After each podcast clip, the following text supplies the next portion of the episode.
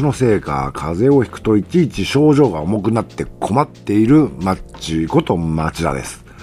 えー、風邪声ですけどお許しくださいね。ということで、エッジの立たないポッドキャストです。今回は、えー、今月2月6日に Code for 長野キックオフというイベントが行われまして、これはシビックテックというね、流れが、えー、最近ありまして、自分の住んでいる地域の課題を自治体や行政に頼りきるばかりではなく、プログラムを書ける人が中心になって、書けない人はアイディアを出すとかね、データを作るとかの貢献をして、自主的に解決していこうというムーブメントがあります。え去年から一昨年ぐらいに NHK の E テレのスーパープレゼンテーションという番組でもあのアメリカで始まったそういう動きを紹介するテドのねプレゼンを盛んに放送してましたけどこの、そういう流れが、私なんぞが住んでいる長野県千曲市ではまだ起きてませんけど、県庁所在地の長野市でも、そういう機運が高まってきたということのようですね。で、今回はその発起人の方にお話をお聞きしてきました。というわけで、私はエッジの立たない人ですが、私と違って、エッジの聞いてる人にインタビューをする、エッジの人なコーナー、えー、第1回です。コード4長野の発起人の方にお話をお聞きしてきました。すみません、今日はあの Code for 長野のキックオフということで、はい、お邪魔させていただきました。はい、お名前はよろしいでしょうか？えっと私 GEEKLAB 長野のと中中澤と申します。はい、中澤さんですね。はい、よろしくお願いします。今日は Code for 長野のキックオフというイベントでしたが、 Code for 長野って何ですか？ Code for 長野っていうのはですね、まあその長野が抱えている地域の課題とかをですね、まあ市民の皆様とか、まあいわゆる IT 従事している方々たちが集まってですね、まあ課題の解決などかアプリケーションなんか使ってやっていければなっていうそういう団体です。なるほど。はい。課題ですね。はい、課題です。あのオープンデータデイのプレイイベントということなんですけど、はいはい、オープンデータデイというのは？オープンデータデーっていうのはですね毎年2月から末から3月頭ぐらいにかけてせあの世界同時開催されているあのオープンデータの、まあ、お祭りみたいなものでして、まあ、それも、まあ、ギクラボとしてはあの今年2回目なんですけれども、まあ、今年は、まあ、アイデアソンというかハッカソンですね。そういったものをやっていければなと思っています。なるほどです、ね、オープンデータがあってあの Code for 長野がある感じですか？それとも別のものなんですかね、うん、またまた難 しいんですけど、まあ、とりあえず Code for っていうのはあくまでもその我々なんかいろんなその課題とかを解決してる方たちが集まって地域の課題をや解決していこうという感じなので、まあ、その一つのなんですかね、あのツールというか、きっかけ、インプットのきっかけとしてのオープンデータかなと思ってますので、まあ、コード4の方がどちらかありきで、そこになんかオープンデータが付随しているような感じで捉えてもらえればいいんじゃないでしょうか。我々職業プログラマーからすると、あのただでそんなプログラムを提供していいのかなっていう感じがあって あのむしろそういう自治体に営業に行くべきなんじゃないかっていうのはありますけどその辺どう思います？まあ私も職業プログラマーなんで 難しい質問なんですけどもまあとりあえずその地域の課題はなんかとりあえずみんなで解決していこうよっていうまああの意識高い話になっちゃうかもしれないですけどもまあそこら辺はですねまあ自分の技術をまああの地域のために使ってみようっていう前向きな考え方でやっていければいいんじゃないかなと思ってます。ギーラボさんはあの、はい進学会さんとかと関係するじゃないですか、はい。はい。はい、そういう意味では学生さんとか、はい、そういう方に積極的に参加してもらうと嬉しかったりしますよね、はい、そうですね、もともとのギークラボの活動としても、なんかその広い我々のようなその今後の若い方々たちもこういった、うん、IT に興味持ってもらえばっていうところもありますので、うん、あのはい、むしろ学生さんがこういうイベントで我々ほらもう職業プログラマーなんで、金のこと考えちゃいますけど、そうじゃなくて学生さんにそういう地域ののこととかやってもらうとかなりいいんじゃないかそうですね、まあ、もっとなんかあの地域に根ざしてと言い方もあれですけど、まあ、今後ですね、まあ、その学生さんがあの、まあ、職業今後そういうプログラマーになるかどうかはまあ別としてもなんかそういう自分の身につけたテクノロジーのをですねなんかそういった地域のために役立ててもらって、まあ、結果としてそういう IT に興味持ってもらったりとか、えー、してもらえればそれはでなんかあの地域がね潤っていけばいいんじゃないかなと思ってます。なるほどありがとうございます、はい、行動フォー長野としては今後どんな感じで？そうですね、まああのまあ、あんまり大きく構えても仕方がないので、まあ、月1ぐらいで、まあ、できるところからっていうところで、まあ、まずは通常の、まあ、黙々会っていう形で、まあ、フリーに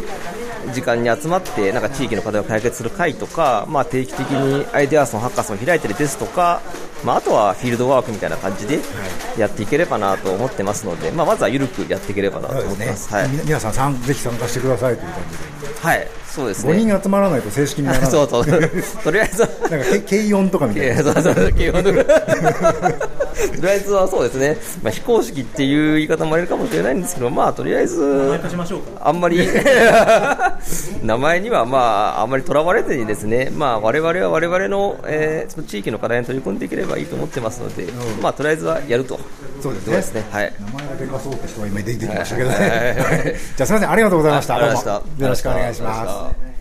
はい、インタビューの中で軽音がどうこう言ってますけど、このコード4なんちゃらっていうのは、あの、コード4ジャパンブリゲードっていうのがあって、そこに登録すると、正式なコード4なんちゃらっていうものになって、それがなんかね、ある程度運営費を手助けしてくれたり、他の地域のとの横のつながりができたりするんだそうですけど、なんか定期的にオンラインミーティングに参加しろとか、月に1回以上は活動しなさいとか、あの、社会人が日常生活の片手間にやるには結構敷居が高いっぽいんですね。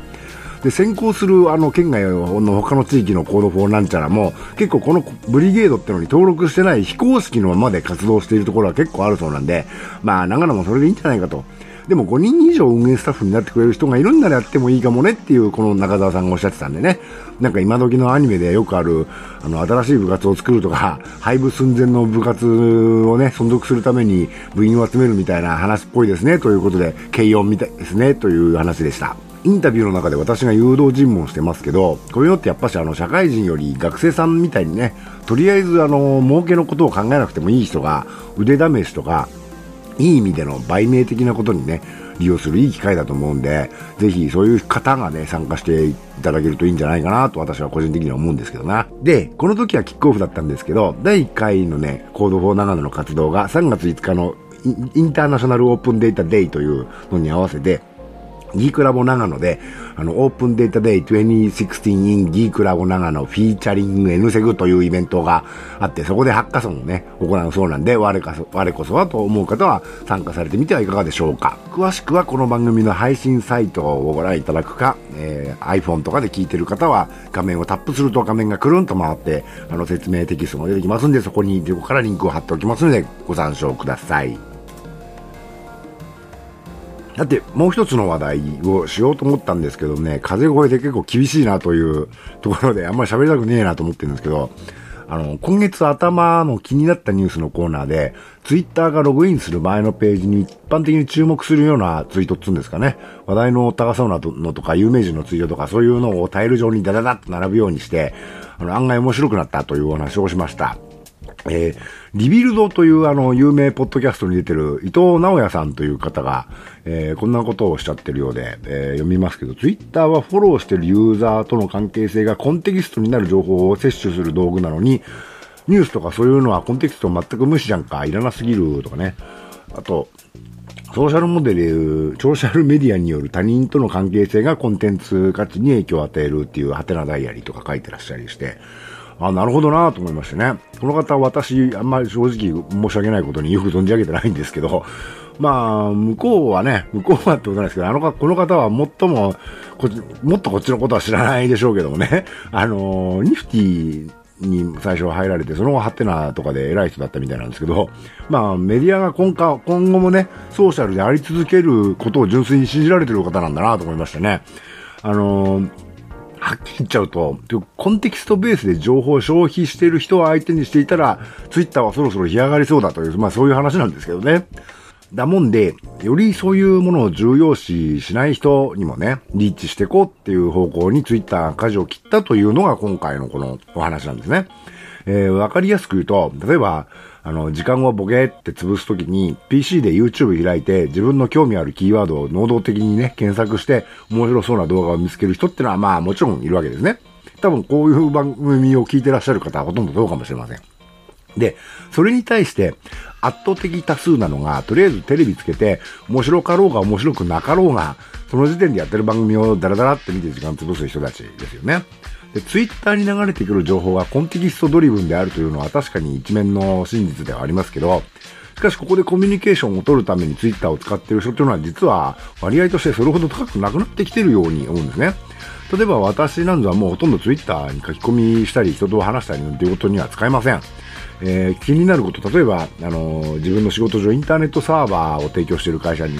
でね、あの、そのサーバーがサービス止まっちゃったとか、あと、そういうサーバーにセキュリティ上の問題が発見されたなんていう時に、そのキーワードをね、あのツイッターに入れて検索してみると、さすがに解決策はまだ出てないにしても、同じ、問題に今まさに巻き込まれてる人というのをね、あの、リアルタイムで見つけることができて、ああ、これは俺だけじゃなくて他にも困ってるんだな、あ俺の勘違いじゃなかったんだ、みたいのを確認できるし、これがどういう感じでね、もう解決されたのかな、されてないのかな、みたいにね、あの、リアルタイムで状況がわかる、みたいなことに、ね、えー、使ってる感じですね。そういう意味で、あのより新しい生の話題を捕まえるための環境というのが私にとってのツイッターですね。なので、ツイッターのアカウントは持ってるけれども、ツイートはしないで読んでるだけって人も結構前より増えてきてるんじゃないかと思うわけです。で、そういう人がもし増えているんだとしたら、ツイッターの運営としては、その事実を、あの、ね、俺みたいな第三者よりはもっとよく分かってるんじゃないかと思うんですね。その上で、そもそもそういう使い方だったら、アカウントなくたってできるじゃんというね、検索できればいいんじゃんっていう話だったりするんですね。で、この伊藤直也さんという人が言ってるのは、私が話題にしているログインの画面じゃなくて、ツイッターのタイムラインがツイートの表示順序じゃながね、その単なる時系列じゃなくなるという話題に対してで、まあ、それも偉い批判が出たんで、ツイッター側がね、あの、そういうことはしないよという声明を出したりしたみたいですけど、でも私のタイムラインもうとっくに単なる時系列じゃないですよ。あの、たまにログインして、その見てみると、新着ツイートのハイライトっていうのが出てて、これ Facebook みたいに運営側が何らかのアルゴリズムでピックアップしたのが出てますね。こういう風にできるみたいですけど、多分ね、1日に何度もあの頻繁にログインしてる人はそうじゃないかもしれませんけど、私はね、もうほとんどそれが出て、毎回出てきますね。で、前にディケイドとその5年前という話をしましたけど、ツイッターはそろそろ君いいんじゃねえかみたいな失礼なこと言いましたけどね。それはツイッター自身がよく自覚してるみたいで、その現この現状が先細りしていく未来を打破するために、多分次の10年のためにね、5年早く動き出したというのが私の理解ですね。例えばさっきの YouTube とテレビの比較だけど、あの、テレビが面白くなったとか、もう面白くなくなったとか言われてますけど、Hulu とかネットフリックスとか、あれも実はいわゆる放送以上にテレビのダラダラみをいかに快適する、快適にするかみたいなね、仕組みが結構入ってるんですな。明らかにコンテキストドリブンでない人たちをネットに連れてくるかみたいなね、流れがもう始まってて、それが吉と出るのか凶と出るのかはね、あの、もう老いたる私には予想のつかないことですけど、まあ勝負に出てきてるんだろうなっていうのはわかります。で、この伊藤さんという方は、私なんかよりよっぽど優秀な方なんでしょうけども、そこがね、あの、わかり、お分かりになってらっしゃらないのかなっていうかね、わもしくは分かってるけど、あえて分からないというポーズをとってらっしゃるのか、あの、この方がソーシャルという分野からこれまで、ま、またね、あの、今現在も強い恩恵を受けていらっしゃるのかなというね、勝手にまあそう、勝手な想像ですけれども、まあそのせいなのか何なのか、変にね、変化に対して硬くなってしまってるんだなと。とても優秀な方なんでしょうけど、ちょっと硬くなってるんだなっていうのをね、大変興味深く読んだというのが今回の、えー、テーマでした。えー、まあ私みたいなね、エッジの立たない人は特に何もポジションみたいのがないので、適当なことを抜かして面白がっていればいいのでね、そういうことを言って、あのー、大変気楽ですけどね。というわけで、えー、えー、っと、思いのほか声が出ませんね。あの 2月の配信はここまでとなります。えー、配信サイト及び iTunes にこの番組が登録されてますので、えー、聞ける手段がいろいろあります。えー、もう iTunes とかね、iOS のポットアプリなんかだと、カタカナでエッジって検索すると、もううちの番組がサジェストで出てきますんで、えー、どしどしご購読いただければと。あのー聞くものなのに購読とはこれいかにという感じですけど、あのね、まあ映画のサブスクライブをね、ポッドキャストに合わせて日本語訳をしてないんだろうなってだけですけど、というわけで、えー、皆さん、なんかもう、声が良くないんでもうやめます。はい。というわけで、えー、引き続きダウンロードよろしくね、ということで、ではまた。